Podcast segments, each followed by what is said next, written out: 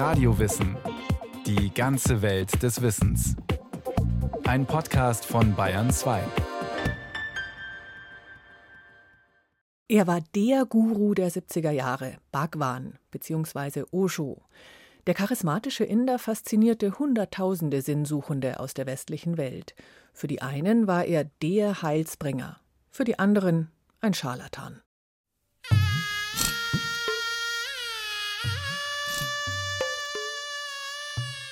Erst kam die Weltrevolution. Der Gedanke, dass Eigentum Diebstahl ist und dass es umverteilt werden muss. Dann kam Bhagwan. Zumindest für Paul, damals Zivildienstleistender in München. Es war 70er, da haben wir einfach auch politisch links, sehr links. Und irgendwann mal merkst du halt, das ist es nicht linke Theorien haben einfach nicht die Lebensfragen, die einen einfach beschäftigen, wirklich beantworten können. Krankheit, Alter und Tod. Wieso ist die Welt ungerecht? Warum ist der Mensch gierig? Das ist ja eigentlich der Ursprung dessen, dass einfach so viel Mist in der Welt passiert. Daraufhin befasste Paul sich mit Yoga und Taoismus. Ja, und in dieser Phase lief mir eben dann einfach Osho über den Weg. Oder damals hieß er noch Bhagwan. Der Inder mit dem langen grau-weißen Bart, dessen Ashram damals boomte, mit weltweiter Wirkung. Auf einem Bauernhof in Oberbayern fand Paul eine Gruppe von Gleichgesinnten. Sie meditierten, machten Selbsterfahrungsgruppen und lauschten Kassetten mit Bhagwans Vorträgen. Then there is a tremendous meeting and merging, as if bodies disappear and two souls are no more two souls. Two beings are no more two beings. Ich kann nur sagen, ich habe sie aufgesaugt, weil sie einfach viele, viele Sachen einfach beantwortet haben. Osho hat auch ganz viel über Jesus geredet und erst wie er über Jesus geredet hat, habe ich überhaupt manche Sachen überhaupt erst verstanden, was Jesus eigentlich für eine Person gewesen sein kann. Jesus, der Sohn Gottes. Das ist ja hier so, mein Gott, Wunder was. Letztendlich war Jesus einfach ein Meister, ein Lehrer, wie viele andere auch. Und er war Gott, wie alle anderen auch. Wie Bhagwan auch, wie Sie auch. Ich meine, jeder hat einfach Gott in sich, ein göttlichen Teil. Ja, diese Trennung stimmt ja nicht. Die Trennung zwischen Mensch und Gott gibt es nicht. Eigentlich gibt es überhaupt keinen Gott, der sich über jemanden erhebt, auch keinen Gütigen, der einen am Ende der Tage erlöst, das muss man schon selbst machen. Wenn man sich genügend anstrengt, wenn man niemandem etwas zuleide tut, wenn man sich fortwährend selbst optimiert, dann kann man irgendwann von den Leiden der Welt erlöst werden. So sieht es der Jainismus. Er ist eine der ältesten Religionen in Indien. Manche halten ihn für die Wurzel des Buddhismus. Dem Jainismus entstammt der Lehrmeister von Paul, der außer Bhagwan und Osho noch einige andere Namen und Titel trug.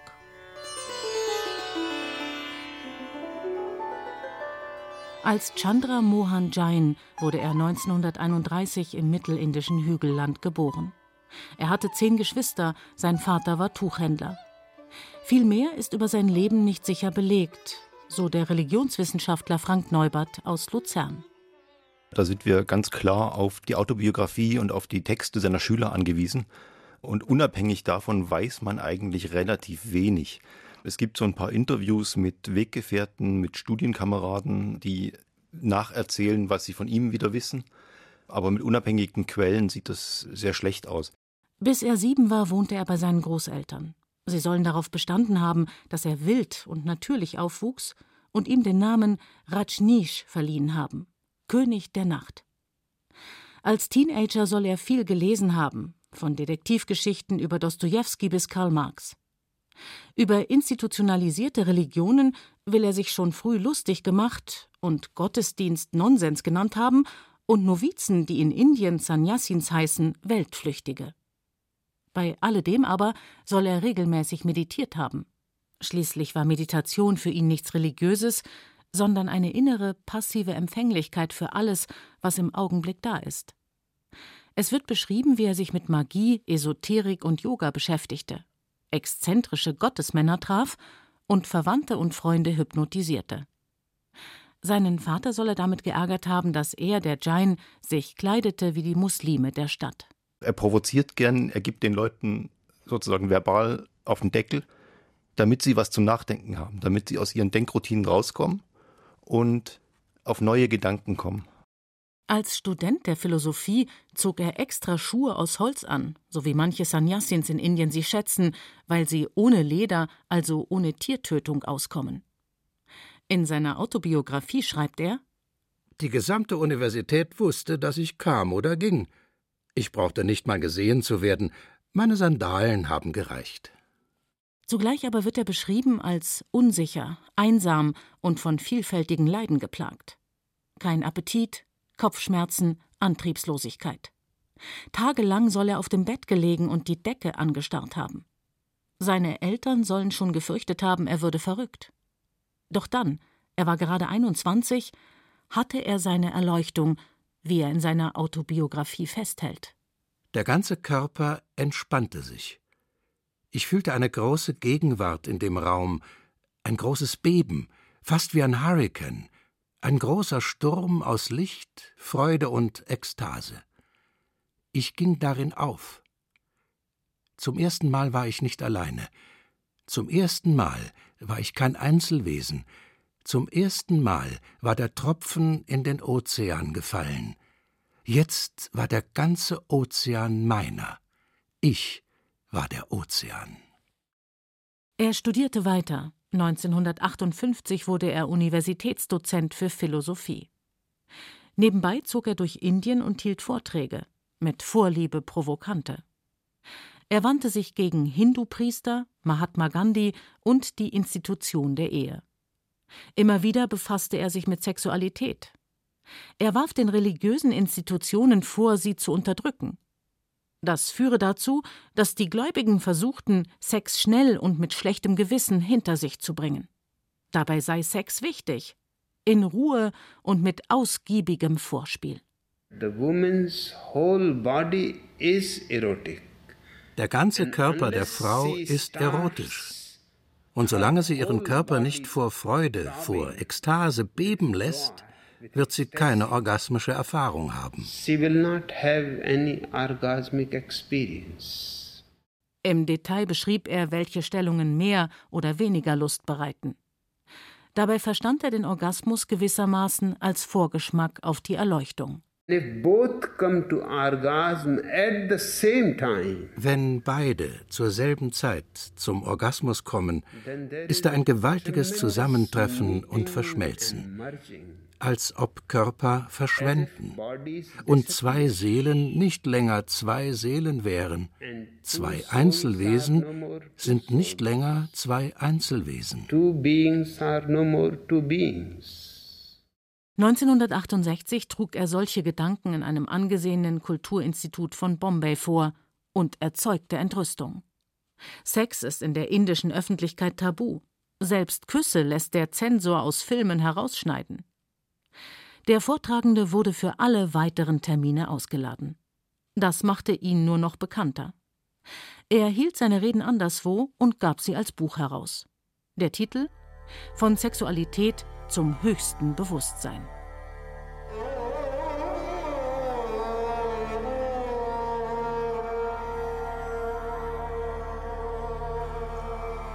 Mitte der 60er Jahre kündigte er bei der Universität und nannte sich statt Professor erst Acharya, spiritueller Lehrer, dann Bhagwan, also Gott. Regelmäßig gab er Meditationskurse an verschiedenen Orten Indiens. Dabei stützte er sich auf Kontakte und Geld wohlhabender Jaina. Außerdem wurde eine Jaina zu seiner persönlichen Sekretärin und Managerin. Sie war die Tochter eines erfolgreichen Geschäftsmanns aus Bombay und bestens in Wirtschaft und Politik vernetzt. Als Bhagwan es müde wurde, ständig herumzureisen, um Reden zu halten und Meditationscamps zu veranstalten, kaufte sie ein Grundstück in einer Villengegend der Stadt Pune. 1974 wurde dort ein Ashram eröffnet. Außerdem soll von ihr die Idee stammen, dass Bhagwan seine Anhänger zu Sannyasins weiht. Sie selbst wurde zum Sannyasin Nummer 1. Rasch folgten weitere, auch Paul aus München. Er hieß dann Deepam, trug orangefarbene Kleider und die Mala, eine Holzkette mit dem Bildnis von Bhagwan.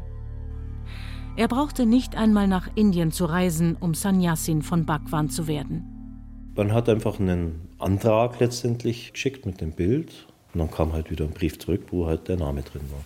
Aber es zog ihn bald hin.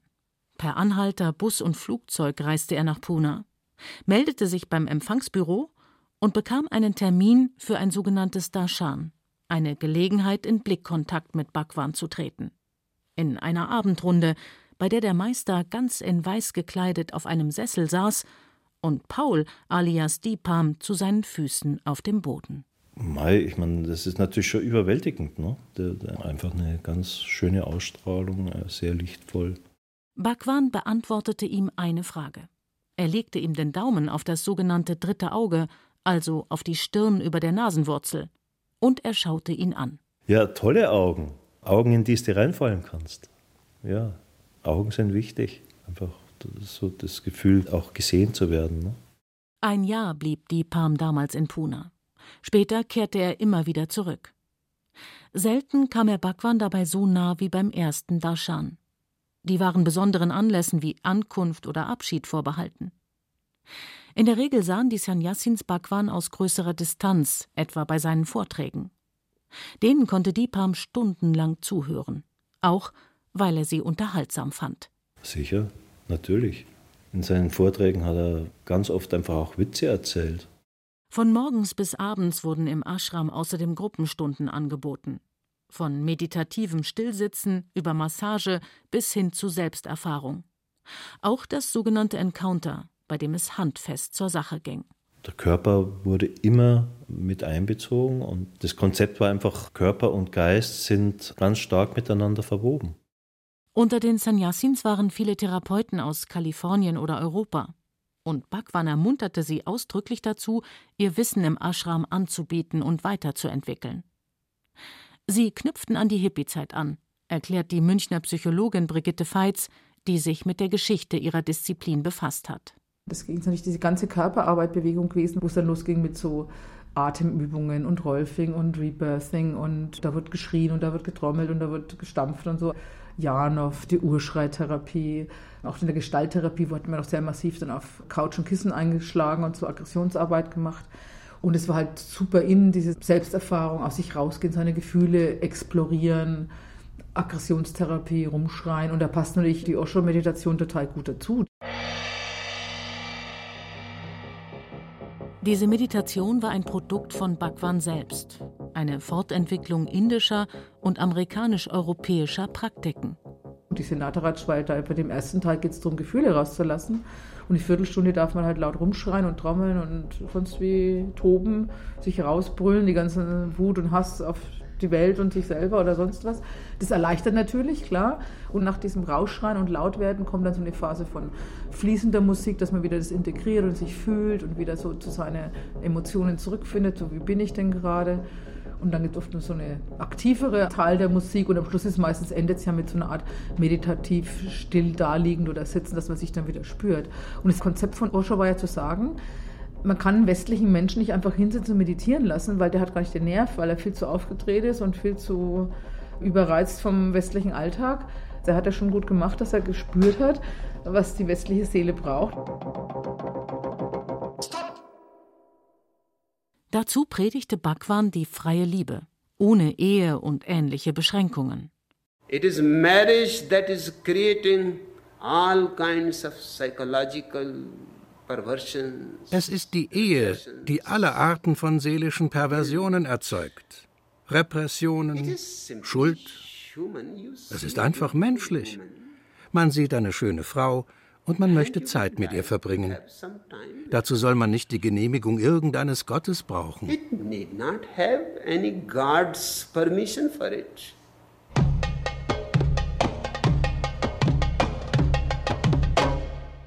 Gefühle, Körperzugang, Sexualität. Der hat viele Dinge laut ausgesprochen, die vielleicht andere nicht ausgesprochen haben.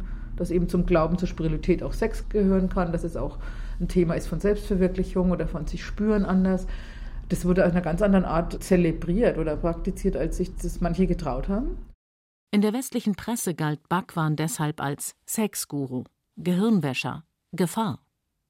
Eltern sahen rot, auch die von Paul alias Deepam. Oh Gott. die waren nicht begeistert, nee. Unter Bhagwans Anhängern dürften die Meinungen gemischt gewesen sein. Männer fanden das wahrscheinlich eher toll, von denen ich geredet habe. Manche Frauen fanden es dann wahrscheinlich nicht so toll, ja. Und dann auch das Gefühl, kann ich da Nein sagen? Ja, das taucht dann auch auf. Darf ich da mich verweigern und sagen, ich mache da nicht mit? Ich bin da nicht Teil von dem immer lustig, immer happy und immer gleich der Sexualität als erstes. Dazu kommt die Tatsache, dass wir in diesen Ashrams dort, wo die große freie Liebe praktiziert und zum Teil auch gepredigt wurde, gleichzeitig sehr viele Kinder haben und junge Heranwachsende anwesend sind und es da sehr wahrscheinlich mehrere, vielleicht auch viele Fälle von entsprechenden Missbrauch und Vergewaltigung gegeben hat. So der Religionswissenschaftler Frank Neubert. Tatsächlich war es schwierig, sich zu entziehen. Es war so, dass man Osho gefragt hat, was schlägst du vor? Was wäre gut für mich, das zu machen? Und äh, ich habe eigentlich ganz viele Meditationsgruppen gekriegt. Also sowas wie Encounter wurde mir nie empfohlen, was auch gut so ist. Ein Sannyasin tat, was Bhagwan sagte. Er zog sich orange an, wenn orange angesagt war, weiß, wenn weiß angesagt war. Akzeptierte fraglos den Namen, den Bhagwan ihm zudachte. Meditierte, wenn Bhagwan ihm Meditieren empfahl. Und keiner durfte Shampoo mit Parfum benutzen. Dazu gab es am Eingang Geruchskontrollen. Wen Bhagwan bzw. seine Prüfer nicht riechen konnten, der musste draußen bleiben. Bevorzugt durfte sich fühlen, wer im Ashram arbeiten durfte, etwa in einer der vielen Werkstätten oder putzen. Dafür bekam er Kost und Logis gratis und war Bhagwan näher. So wurde eine ausgefeilte Hierarchie geschaffen, mit Bhagwan über allem. Dabei machte der sich rarer und rarer.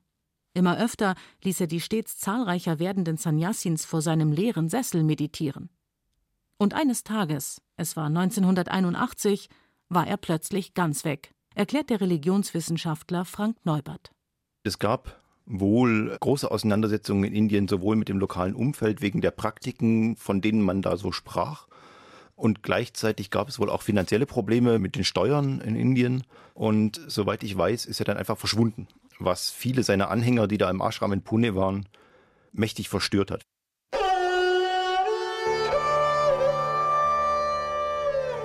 Bhagwan tauchte in den USA wieder auf. Seine neue Managerin hatte im Westküstenstaat Oregon Land gekauft. Dort erbauten Sannyasins Rajneesh Puram, eine neue Stadt mit Häusern, Straßen, einem Staudamm, Gemüsegärten und vielem mehr. Das Spannende ist, dass er sich mit dem Weggang aus Indien quasi zurückgezogen hat. Er hat eigentlich keine Reden mehr gehalten. Er tauchte nicht öffentlich auf für eine relativ lange Zeit. Provoziert hat er dadurch, dass er die große Verehrung seiner Anhänger, sagen wir, hat über sich ergehen lassen und auf diese Weise zu den vielen Rolls-Royce kam und zu dem ganzen Luxus, den er dann da verkörpert hat in der Zeit in Oregon. Wirtschaftsbetriebe in Europa und den USA wurden eröffnet. Von Restaurants über Fensterfirmen, Computer-Software-Schmieden, Buchverlagen und Bäckereien bis zu Meditationszentren. Besonders beliebt waren die Far-Outs, so hießen die Diskos der Sannyasins. Brigitte Feitz hat sie in München besucht. Diese Discoabende in der Osho-Disco, die waren damals wirklich toll. Es waren wirklich viele lockere Leute, ganz offen. Da stand keiner in der Ecke, hat gewartet oder sich nicht getraut oder so. Das war echt die Disco, wo die Leute am freisten waren zum Tanzen. Ob es die Einkünfte daraus waren, mit denen sich Bhagwan über 90 Rolls-Royce leisten konnte? Oder waren sie Geschenke reicher Anhänger? Jedenfalls fuhr der Weißbärtige damit durch das Spalier seiner Bewunderer. Das ist ein Joke. Auf irgendeine Art und Weise ist es einfach lustig und eine Verarsche. Paul alias Deepam hielt weiter zu Bhagwan. Er reiste auch zu ihm nach Oregon. Ich bin eigentlich immer wieder im Sommer rübergefahren. Es gab einfach im Sommer ein großes Festival, wo einfach, ach keine Ahnung, es wurde immer von 15.000 Leuten geredet, einfach zusammenkamen, um einfach zu feiern, zu meditieren.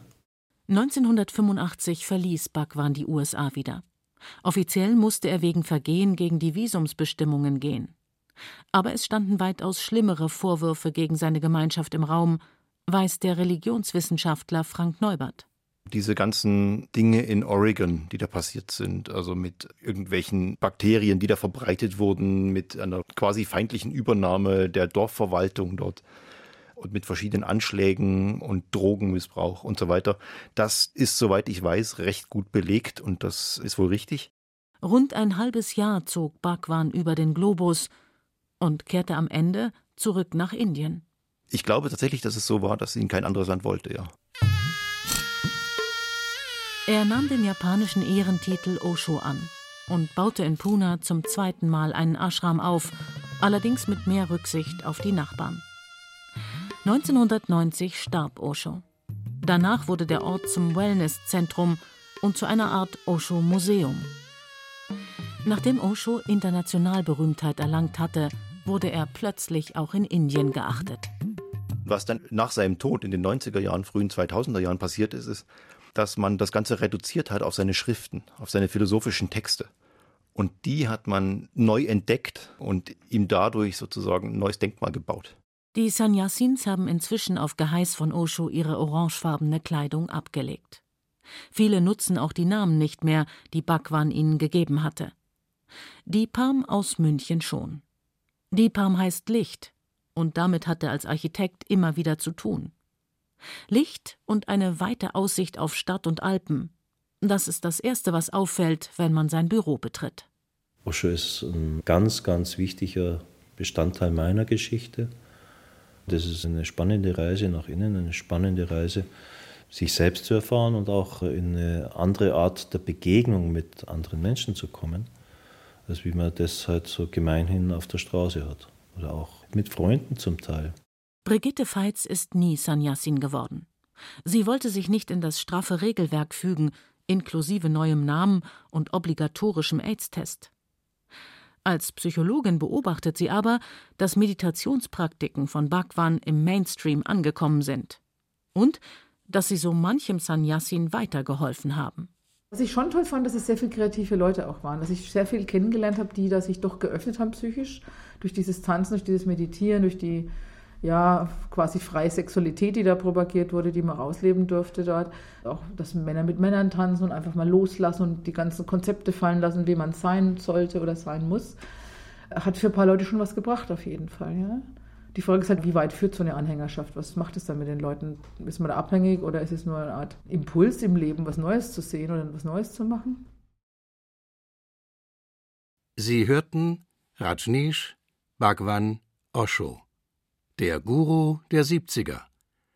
Das war ein weiterer Radio-Wissen-Podcast, dieses Mal von Bettina Weiz. Es sprachen Katja Amberger und Rainer Buck. Ton und Technik Miriam Böhm.